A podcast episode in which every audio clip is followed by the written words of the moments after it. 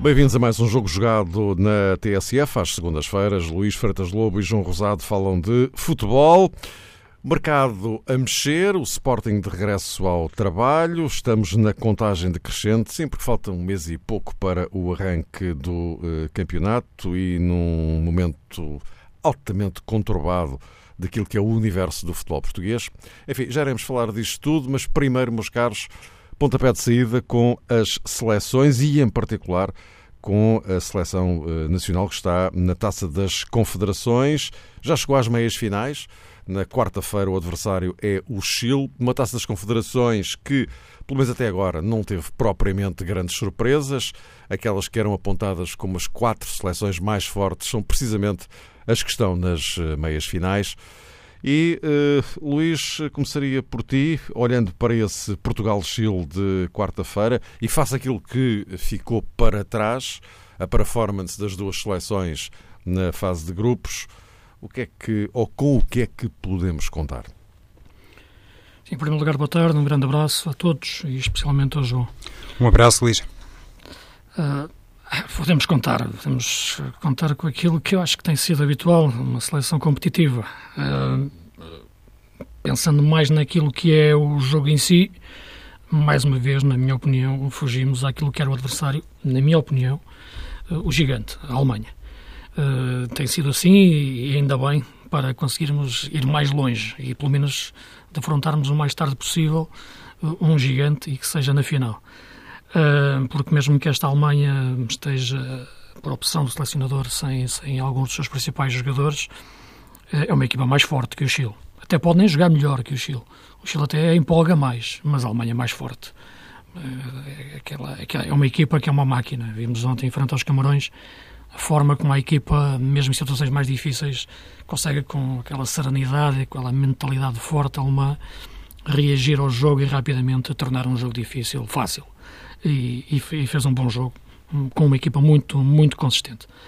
Portanto, não vamos jogar com a Alemanha, vamos jogar com o Chile, que é uma equipa que empolga, de facto, é, das, é daquelas equipas que dá vontade de ver jogar, é daquelas, daquelas equipas que, vendo de forma imparcial o jogo, dá vontade de torcer pelo Chile, pela forma como, como jogam, a qualidade do jogo, que vem desde Bielsa, São Paulo e agora com Pizzi, uh, mas tem um, um sentido estético do jogo ofensivo que privilegia a técnica, o toque, o passe, eh, a mobilidade da equipa de trás para a frente, com os laterais a envolverem-se, mesmo quando jogava com defesa A3, agora opta por uma defesa A4 clássica, 4-4-2 ou 4-3-3, logo se verá qual sistema a utilizar, mas penso que independentemente disso, o modelo é o mesmo, eh, na forma de jogar apoiada e de, e de sair com, com velocidade de técnica para, para o ataque.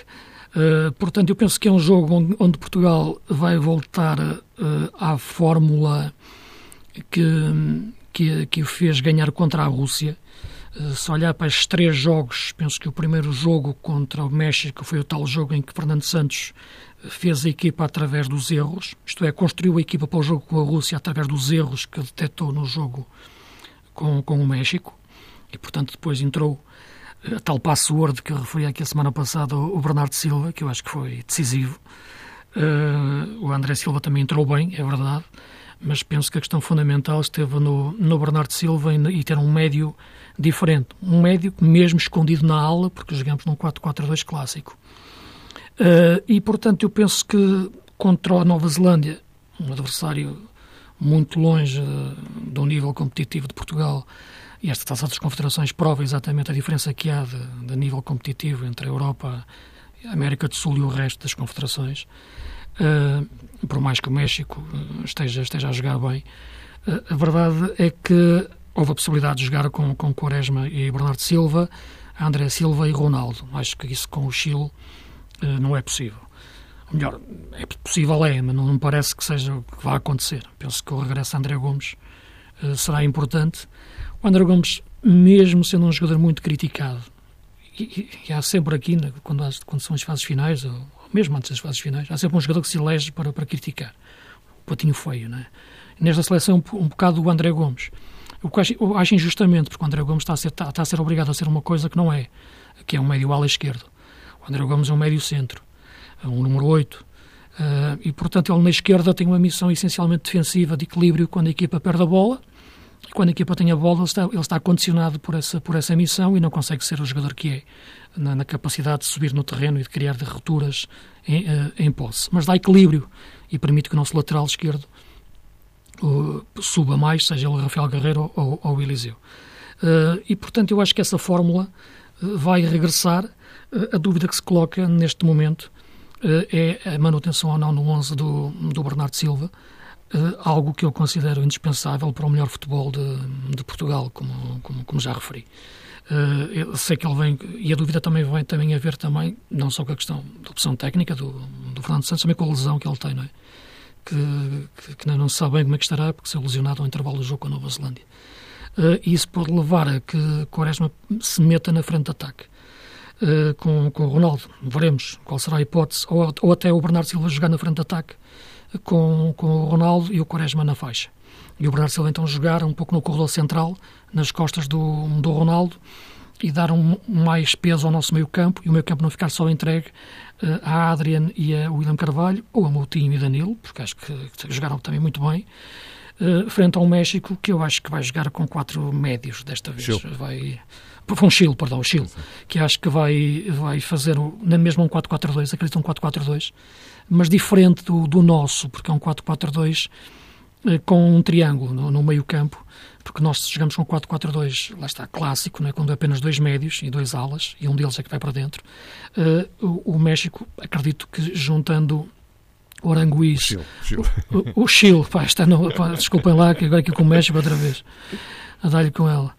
Uh, mas acredito que junto o Chile, junto o Marcelo Dias, o Aranguiz uh, e o Vidal, faça ali um triângulo forte, e até o próprio Silva poderá jogar neste jogo, um triângulo forte nas costas do Sanches e do, e do Vargas. Uh, com, uh, acho que passará por aí, um 4-4-2 losango, um pouco como jogou contra a Alemanha. E nesse sentido é importante que para, para contra este Chile, Portugal ter mais um médio e o Bernardo Silva no meio nas costas do Ronaldo pode, pode ser importante. João, isto, claro, acrescento mais um dado, é que o Fernando Santos vai ter que mexer outra vez no eixo da, da defesa, porque não, não vai ter Pep. Sim, em primeiro lugar, acho que o Luís não deve passar tantas férias no México, porque senão engana sempre. um, sempre com o México duas vezes. Uma visita ao Chile também é recomendável. Por acaso nunca fui e gostava muito, é verdade. Hum, ao Chile também nunca foi, Luís. É. Bom, brincadeiras à parte. Eh, de facto, isso que referiste, Mário, é muito importante para a abordagem ao jogo de quarta-feira.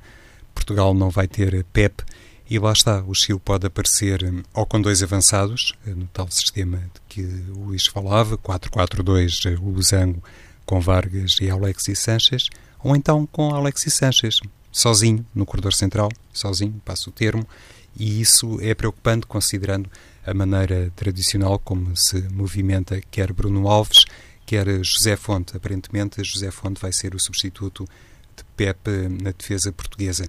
Quando digo a maneira tradicional, quero basicamente referir-me ao perfil, à maneira como muitas vezes, até nos contactos individuais, se percebe evidentemente qual é uh, o estilo, quer de José Fonte, quer de Bruno Alves. E atendendo às características de Alexis Sanchez, que é de facto um jogador notável, uh, com muitos recursos, uh, parece que recentemente, enfim, nos últimos dois anos, se quisermos, também tem uma veia goleadora que o recomenda para a posição, o que aqui há uns anos não era, digo eu, uma situação assim tão projetável, mas também com esta característica adicional de ser um goleador, alguém que inclusivamente no futebol aéreo aprendeu a conquistar notoriedade, Alexis Sanchez pode ser de facto um avançado ainda mais incómodo para a seleção portuguesa, atendendo à ausência de Pep.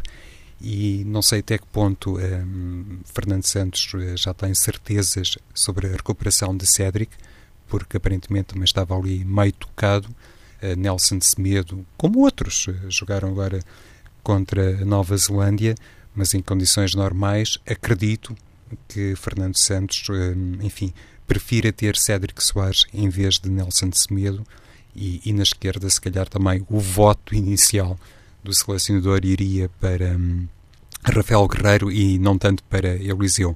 Mas uh, as notícias apontam, creio, Mário, para a ausência de Rafael Guerreiro, nada é ainda definitivo, nada é certo. Mas é o mais provável. Daqui para quarta-feira, é o mais provável. Os indicadores de que se expõe nesta altura é que é praticamente impossível. Pois, isto só para me tentar encaixar uh, naquele comentário que o Luís fez sobre o flanco esquerdo da Seleção Sim. Nacional, porque tem sempre a ver com André Gomes e com essa insistência, se quisermos, de Fernando Santos em André Gomes como falso franqueador. No entanto, olhando para este jogo contra o Chile, que me parece ser, de facto, o grande adversário, ou o primeiro grande, grande adversário da equipa portuguesa na Taça das Confederações.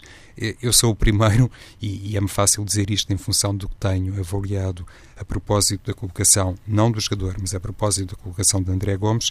Eu acho que é precisamente o contexto em que André Gomes, de facto, deve alinhar na equipa ele como falso flanqueador na esquerda, mas sempre para dar equilíbrio. Sim, e... Sim mas, é, mas, é isso, mas é isso, eu penso a mesma coisa, João. Eu estava a dizer exatamente isso. Sim, é, mas neste jogo é, em concreto, para mim, Luís, se também, fosse noutros... Também. Eu, sim, sim, calhar... no, noutros, claro, noutros, claro, não, mas contra a Rússia jogou aí, por exemplo. Pois, uh, Esperava-se um pouco mais da Rússia também, mas esta Rússia de facto está em crise. Mas é isso, eu ouço muitas críticas ao, André Gomes, desculpa interromper. Não, não, diz mas, Luís, mas, mas, eh, é, é que acho injusto, porque de facto ele joga numa posição que não é a sua, mas é uma, uma posição de, de, sacrifício tático que lhe é entregue e que ele cumpre muito bem do ponto de vista de equilíbrio defensivo da equipa quando não tem bola.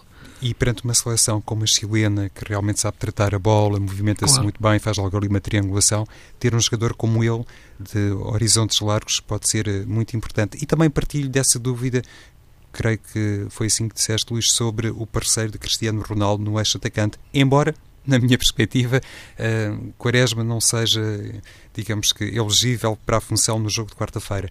Eu estou a pensar por mais... Isso, por isso imaginava o Quaresma na ala e o Bernardo no meio. Correto. Eu, por exemplo, estou mais a ver uh, Nani. Acho que é um jogo para Nani, da mesma forma que acho que é um jogo para André Gomes. Penso que um jogador com experiência e, e, sobretudo, olhando para aquilo que fez no último jogo, não é que fosse, enfim, um uhum. grande teste para Nani, mas a maneira como entrou, como se posicionou no eixo atacante, como também procurou o gol, aliás, basta olhar para o resultado, se calhar um jogador com a experiência de Nani ao lado de Cristiano pudesse acrescentar algo para Portugal. Ora bem, isto em relação a Portugal, Taça das Confederações, meia-final na quarta-feira. A ver, vamos no que, é que, no que é que dá. lembro que a outra meia-final é um Alemanha-México. Uh, também aqui com várias nuances possíveis, mas enfim, vamos aguardar para ver o que é que dá na próxima quarta-feira e depois tudo correr é, é uma grande, mas é uma grande oportunidade para Portugal, de facto. Acho que nós olhamos e para, para, não, Chile já, também, já, é? agora, já agora, já agora só, só uma, uma, uma última questão para, para ambos eh, relacionada com, com, com isto. Há quem eh, tenha eh, a tese que eu confesso, eh, acho que faz sentido, na minha opinião também faz sentido, de que esta Taça das Confederações tem um particular interesse para duas seleções, Portugal e Chile. Eh, são os, se é que as coisas podem pôr assim, são os mais interessados em sair da Rússia com, com, com, o caneco na mão. Uh, o México já ganhou uma vez, e enfim, uma presença mais ou menos regular, a Alemanha ainda mais. Uh, e, portanto, com Portugal e Chile, são duas seleções que não têm assim tantas oportunidades de ir uma taça das confederações, convenhamos, vamos lá ser objetivos. Uh, esta é uma excelente oportunidade para que eles surjam, se calhar, como os mais interessados em ganhar esta, esta competição. Não sei o que vocês acham disso e da relevância que esta suposta intenção, penso eu, uh, pode carregar ou trazer mais expressão ao jogo de quarta-feira. Sim, é um, é um, pouco isso, é uma leitura que pode ser feita e, e, a própria Rússia também se enquadrava um pouco nessa, nessa linha, não é? Sobretudo jogando em casa, não é? Um torneio curto, e por isso, na abordagem que fizemos aqui antes de, da competição, eu falava em Portugal e Rússia como as seleções mais, mais motivadas, até, até mais, mais que o próprio Chile. Falei mais na Rússia porque a Rússia jogar, jogar em casa, mas esta, esta seleção russa está de facto a atravessar uma crise profunda. Acho que esta é capaz de ser a geração mais, mais fraca desde o fim da União Soviética. Que não deixa de ser irónico para um país que se candidatou ao 2018, não é? É verdade. Ganhou é. a organização. Uh, num outro pressuposto de que poderia fazer, enfim, um brilharete, mas dizer, já se percebeu, mas é difícil. Já é... se percebeu que se, se, aqui é assim, daqui a um ano mundial. Hum, Sim, faltam-lhe faltam alguns jogadores, o Dziuba, o Zagaev, alguns jogadores importantes, mas não me parece que se Sim, fosse, fosse por aí Exato. que a equipa estivesse ao nível depois de um, de um candidato. Hum, é verdade, isso que referes em relação a Portugal e Chile, essa possibilidade de conseguir nesta. Até, de fazer aqui algo que, que, que, de outra forma será difícil, porque voltar a estar presente obriga a ganhar uma Copa América ou, ou a ganhar uma, um europeu. Uh, enquanto que a Alemanha olhou exatamente para esta taça das confederações como quase uma antecâmara do Mundial. O Joaquim Lowe está a experimentar aqui jogadores para perceber se eles podem dar no, no, Mundial ou até em dimensão de seleção. E tem conseguido, na minha opinião, ganhar jogadores eh, muito importantes para a seleção. Quem viu ontem jogar o Amerbay, por exemplo, a nível de, de, de meio campo, o Demir Bay, uh, viu um jogador de grande qualidade no Offenheim, mas a nível de seleção. E o outro, que eu falava desde o início, o Timo Werner, eh, jogando sozinho na frente, porque ele no Leipzig jogou em 4-4-2, aqui a jogar sozinho, com ponta-lança único do 4-3-3, fez uma excelente, uma excelente exibição. Portanto, uma equipa que joga ali num sistema de três centrais, tenho muitas dúvidas em relação àquele central que vai para o, para o Bayern de Munique, o, Chule, acho um pouco, um pouco pesadão, sinceramente, uh, mas está, está a conseguir ganhar o seu espaço. Uh, mas para Portugal-Chile, sim, há essa, poderá haver essa pressão, mas eu acho que é uma pressão positiva. Acho que é uma pressão que pode proporcionar um grande jogo um jogo mais aberto. Não acredito que essa pressão seja daquelas que tornam um jogo mais fechado, até porque nem está na vocação do Chile e de Portugal. Mas também te digo, e vamos ver se isso se confirma, que se existir equipa mais fechada atrás, mais a especular, mais a esperar, será Portugal. Recordar um pouco que será Portugal contra a Croácia, quando entras naquela fase eliminar no, no europeu. E esperamos atrás. E jogávamos naquele jogo num bloco mais baixo, esperando que os croatas, que enfim, era a seleção mais forte que tínhamos defrontado até aquele momento, saíssem lá de trás. O Modric, os grandes jogadores, saíssem lá de trás. Uh, e nós esperamos, esperamos, e é que vamos ganhar o jogo no último minuto do prolongamento. E, portanto, espero que, que se calhar o Portugal, uh, taticamente mais cauteloso do, do, do, de, desta, desta taça das confederações frente, frente ao Chile, exatamente devido ao poder ofensivo da equipa, da equipa chilena e a forma como eles se expõem quando atacam, porque é uma equipa que perigosa quando tem a bola, mas acho que não sabe perder a bola. Muitas vezes, quando perde a bola, fica desequilibrada. Eu quase que dizia uh, aquilo que os faz ganhar também é aquilo que os faz perder. Porque o que os torna fortes, de facto, e, e, boa equipa é a forma como atacam, mas isso compromete depois muito a forma como, como se expõem defensivamente, porque perdem a bola e ficam desequilibrados. João, o que é que parece este. Há ou não há pressão acrescida para ambos pelo facto de, de se encontrarem antes da final? Eh, sim, poderá existir, Mário, mas é, é uma pressão que, hum, inclusivamente, terá sido decretada internamente. Sobre a seleção chilena, não tenho uma ideia tão real, tão concreta. No que toca à portuguesa, acredito que sim, que Fernando Santos, sempre debaixo daquela filosofia mais global, que aponta para a necessidade de nenhum jogador baixar a guarda, de estar permanentemente uh, no ponto máximo da sua condição, não entrar em, nem acreditar em facilitismos, enfim, tudo isso no fundo representa hum, a fasquia que hum, Fernando Santos há muito tempo apontou para a equipa nacional, não permitindo que em nenhuma circunstância exista ali a sensação que bastam as camisolas e, sobretudo, bastam as camisolas do campeão da Europa. É quase uma questão eh, de dignidade do ponto de vista eh, profissional e, e, já agora também uma questão de representação nacional, porque evidentemente está em causa o país, isso é válido para quase todas as seleções, mas eh, Fernando Santos, atendendo, por exemplo, à atuação de Portugal frente à Nova Zelândia, creio que eh, tem essa garantia há muito tempo por parte dos jogadores. Ninguém vai para ali para passear, para ver, enfim, as pontes de São Petersburgo. Toda a gente vai com esse intuito de dar a Portugal mais um troféu e poder justificar que a conquista do Campeonato da Europa, resultando de um conjunto de situações, como sempre resulta qualquer conquista, também não foi propriamente obra do acaso. E se calhar aí encontramos um ponto efetivo de contacto com a realidade chilena, isto é, com a realidade da conquista dupla da Copa América, porque uma delas penso eu, não estar a dizer mal, foi no desempate por grandes penalidades. Portugal também usou, uh, felizmente, com grande eficácia,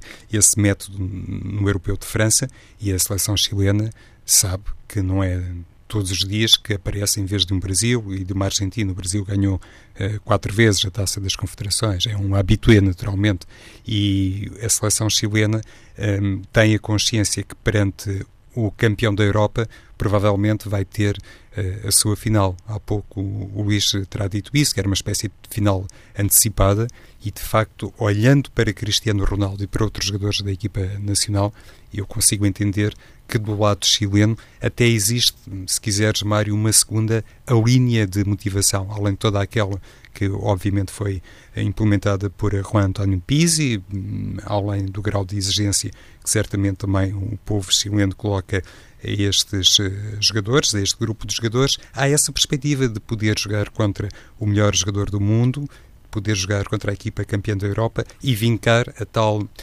superioridade sul-americana que o Brasil, noutras edições, se tem encarregado de protagonizar. Nesse contexto, sim, o, Chile vai jogar contra Portugal uh, nesse, nesse registro e, e, sobretudo, com a tal componente emocional que muitas vezes também imagem de marca de alguns jogadores, uh, sobretudo Arturo Vidal, que é um magnífico atleta, mas também quando perde ali estribeiras, uh, sabemos que pode. Um é, pode provocar ali episódios uh, complicados.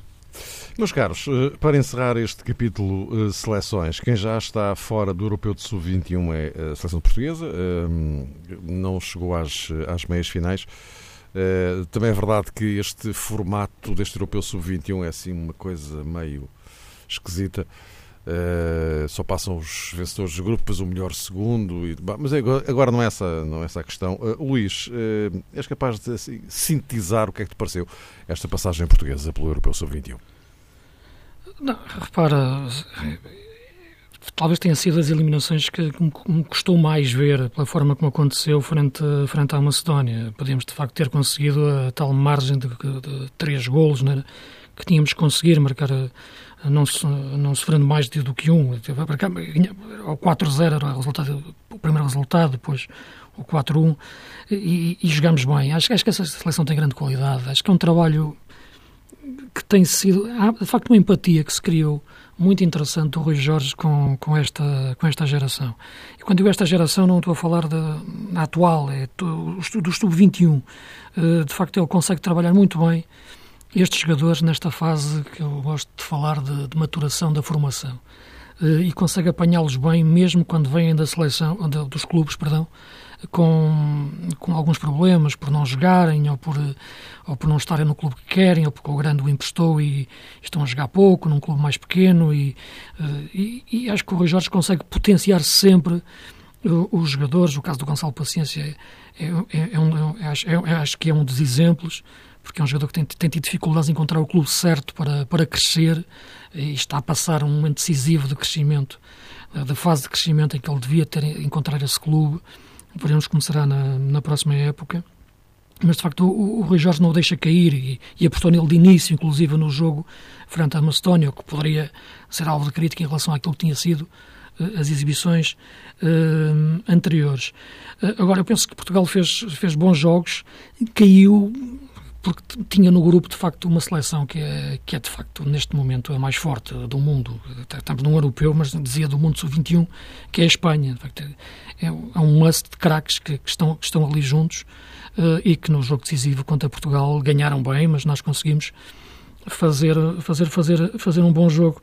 Uh, eu penso que vejo aqui uma geração que, que, pode ser, e tem muitos jogadores de câmara para a seleção principal, alguns já foram mesmo campeões europeus, o caso do Renato Sanches, como é evidente, uh, mas sobretudo ver também aqui outro jogador que é recuperado, uh, que é o Bruma, não é?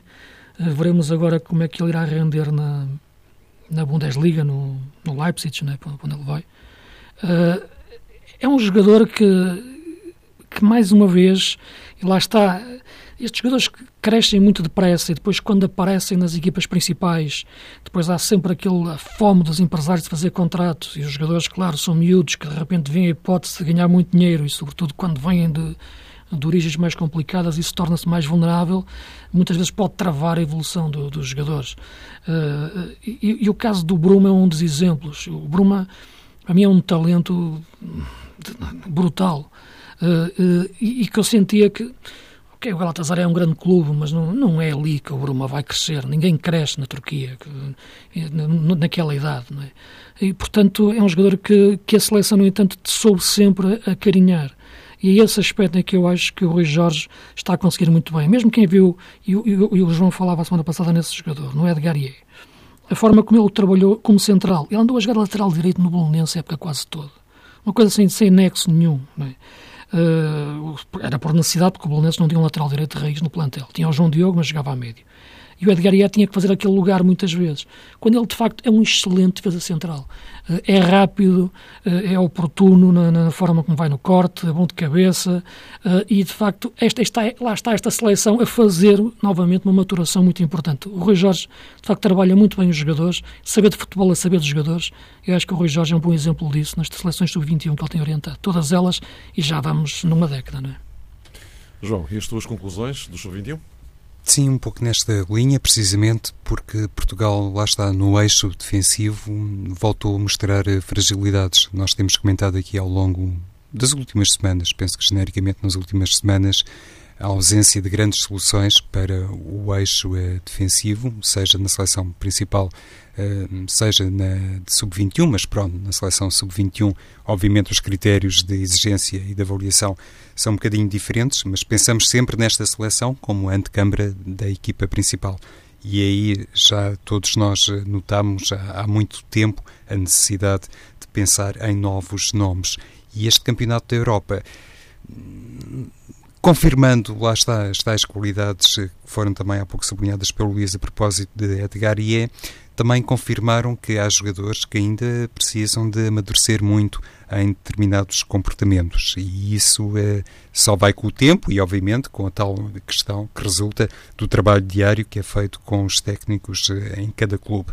Nesse aspecto, acho que Portugal trouxe no campo defensivo, olhando basicamente para os defesas centrais, boas eh, ou prometedoras notícias e más notícias, mais em jeito de confirmação de algumas eh, debilidades. E, independentemente de todos os elogios que também tenho feito a, a Rui Jorge, e falava sobre isso antes de iniciar o Campeonato da Europa, um bocadinho Uh, demarcando uh, o trabalho e os méritos da condução de Rui Jorge dos uh, resultados obtidos, que por sinal têm sido fantásticos, não os ideais, porque isso passaria sempre por conquistas, ninguém está lá para perder ou para empatar, mas independentemente disso, houve em, em dois jogos ali duas opções com denominador comum em Rui Jorge que eu francamente não entendi e acho, é, claro, que numa posição muito confortável e completamente exterior e sempre a posteriori, neste caso, mas acho que prejudicaram a equipa nacional. E refiro-me em concreto à saída de Daniel Pudense em dois jogos em que me parecia que Daniel Pudense estava, eh, se não a ser o melhor jogador da equipa portuguesa, pelo menos dos mais eh, perigosos. Mas lá está, também não temos os dados todos.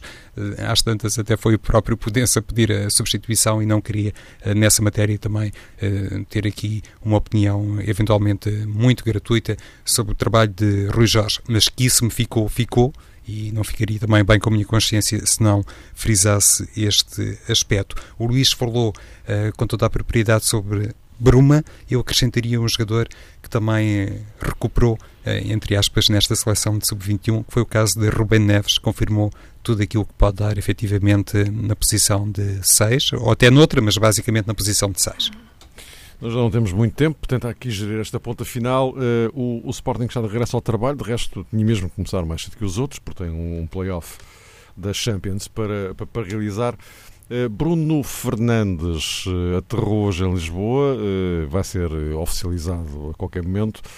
João, seria agora por ti. Bruno Fernandes, que tipo de enquadramento é que te parece que ele poderá ter numa equipa de Jorge Jesus?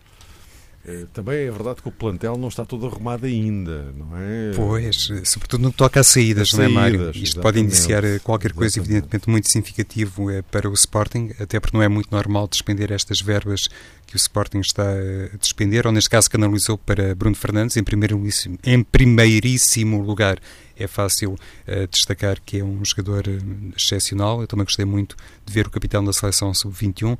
Acho que é uma excelente opção de mercado uh, do Sporting, mas, enfim, repetindo um raciocínio que também já fiz, só espero que isso não prejudique muito a afirmação de Francisco Geraldes, que é um jogador, na minha ótica, também muito talentoso, eventualmente até para poder ser enquadrado numa posição um pouco diferente, mas passam os anos e se quisermos, por exemplo, recuar 12 meses, olhando para Daniel Pudença, olhando para uh, Mateus Pereira, olhando para Yuri Medeiros e agora olhando mais para Francisco Geraldes, eu creio que o Sporting e sobretudo Jorge Jesus não pode voltar a desperdiçar este talento que já tem em casa, independentemente desta para mim, notável aquisição de Bruno Fernandes, porque me parece ser um jogador muito completo. Luís, e Bruno Fernandes?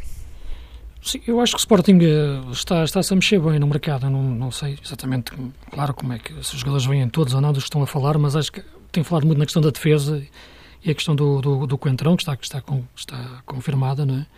Uh, veremos como é que o jogador vem, mas é um jogador que Jorge Jesus trabalhou naquela posição lateral esquerdo, embora ele possa jogar noutras posições, como é evidente.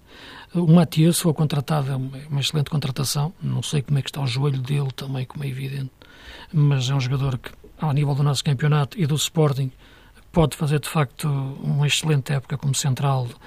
Uh, sobretudo como central, não vejo tanto como lateral no Sporting, mas pode fazer as duas posições. Agora, a questão do Bruno Fernandes que tu colocas, eu acho que é exatamente para uma, para uma posição e para um espaço onde o Sporting pode ter problemas se sair o Adrian, não é? Porque eu acho que neste momento é, é a principal ameaça em relação, em relação ao Sporting no, no 11 uh, da, da, época passada. Se perguntares, um jogador, tirando base Dost, claro, é? mas isto também saiu o Slimani na época passada. Mas se perguntares um jogador que possa, e o João Mário, um jogador que pode sair este ano e, e, e ameaçar a equipa, o equilíbrio da equipa, é o Adrian. Uh, e, e, e, é evidente que o jogador pode ter mercado, tem mercado e pode ter essa vontade, como já aliás manifestou, chegou a manifestar a meio da época passada, essa vontade, claro, natural na carreira de fazer um grande contrato. E acho que o Bruno Fernandes pode encaixar nessa posição. Uh, dentro deste, da, da, lógica do Jorge Jesus. Não é um oito puro, mas é um jogador que pode uh, jogar a partir de uma posição um pouco mais atrás e elaborar depois, aparecer mais à frente. Uh, isso será depois também colmatado com como é que o Sporting jogar a partir das faixas. O Sporting também contratou outro jogador também, que já aqui há uns tempos ando para falar nele, que, que, eu gosto muito, que é o Mateus Oliveira, o, o, o filho do Bebeto, o que vem do Estoril.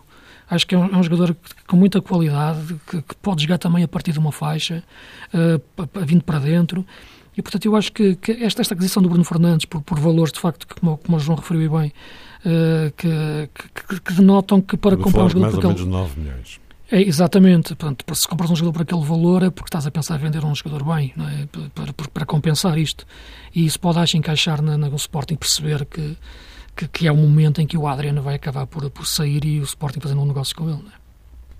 Meus caros, aproveitarei esta ponta final para uh, vos colocar uma questão que tem a ver com enfim, a situação geral do, do futebol português. Não vamos aqui agora dissecar a questão dos e-mails e dos SMS, essas coisas todas, até porque há ainda muitos dados que não estão na nossa posse, que nos possibilita fazer uma análise profunda a tudo o que isto implica. Acho que há muita coisa que ainda não, que ainda não sabemos. Mas o que é verdade é que, para todos os efeitos, e é isso que conta para agora, neste momento, na análise, está instalado um clima no futebol português absolutamente terrível. E uh, o que é verdade, uh, Luís, começaria agora por ti, o que é verdade é que estamos a um mês e pouco do início do campeonato.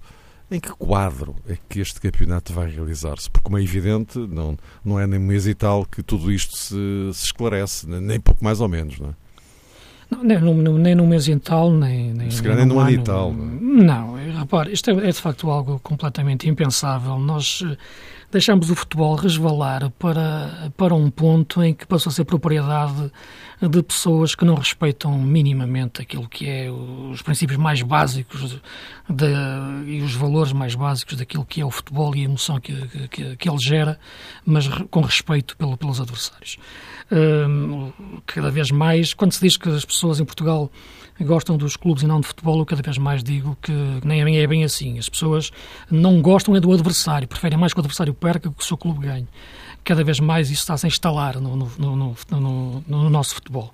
E cada vez mais se alimenta isso. Acho que era tempo das pessoas se calarem, uh, investigar o que tem que ser investigado, como é evidente, isso aí não, não, não, há, isso aí é outra questão, porque a questão que se fala agora já nem é desportiva, portanto é uma questão que é desportiva também, com consequências desportivas, claro, mas, mas temos, então, são questões de eh, disciplinares e de castigos e, portanto, que ultrapassa o jogo jogado, o futebol, uh, mas é tempo de, de, fazer silêncio em torno disso, não é? Deixar investigar quem tem que investigar, porque são casos de polícia, uh, e falarmos de futebol. E puxarmos por aquilo em que somos fortes, que, sempre, que somos campeões da Europa, temos grandes jogadores, grandes equipas e, e, e temos grandes estádios para, para encher. E, portanto, é nisso que temos que nos concentrar. Agora, o clima, de facto, é terrível. Quem tem que falar agora e, e se pronunciar são os árbitros, que até agora ainda não ouvi nenhum elemento de arbitragem a falar, porque no fundo eles são os grandes visados neste momento. São os grandes visados. Eh, porque, e eles têm, de facto, que neste momento ter, ter uma palavra, porque não têm condições, nesta altura, mínimas psicológicas, eh, muitos deles, sobretudo os citados, para começar uma época em condições, mas que, que, que penso que é pacífico dizer isto. E uma palavra por parte dos responsáveis da arbitragem neste momento é muito importante. Uma palavra e um morro na mesa. Não é? Hum.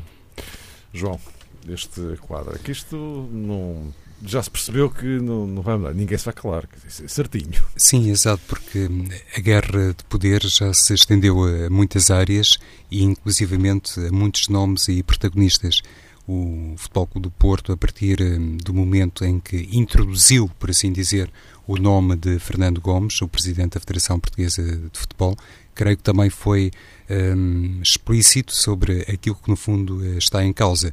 Durante muito tempo, como toda a gente se recorda, Fernando Gomes eh, foi uh, uma personagem importante do universo portista, depois passou para a Federação Portuguesa de Futebol, enfim, Liga de Clubes, e num determinado uh, contexto era inclusivamente, ainda de maneira um pouco mais indireta, acusada acusado pelo Porto ter um, uma conduta que eventualmente favorecia quem estava na condição de vencedor do campeonato e essa equipa e esse clube e essa instituição era naturalmente o Benfica, como que se percebeu que o Futebol Clube do Porto uh, não perdoava uh, entre aspas, deserção de Fernando Gomes para a Federação Portuguesa de Futebol e daí para outros patamares. A guerra de poder chegou a este ponto e parece que não foi, evidentemente, inocente também o lançamento de, desta figura de total credibilidade no futebol nacional para esta fogueira que tem muito a ver com os tais e-mails denunciados pelo Futebol do Porto. E depois, para se ter realmente uma investigação hum, competente, séria, parece que não existe um prazo determinado e, nesse contexto, é também importante perceber. Um, como é que se vai olhar para isto no futuro, uh, sobretudo assentando nesta reflexão? No que é que está verdadeiramente interessado o poder político?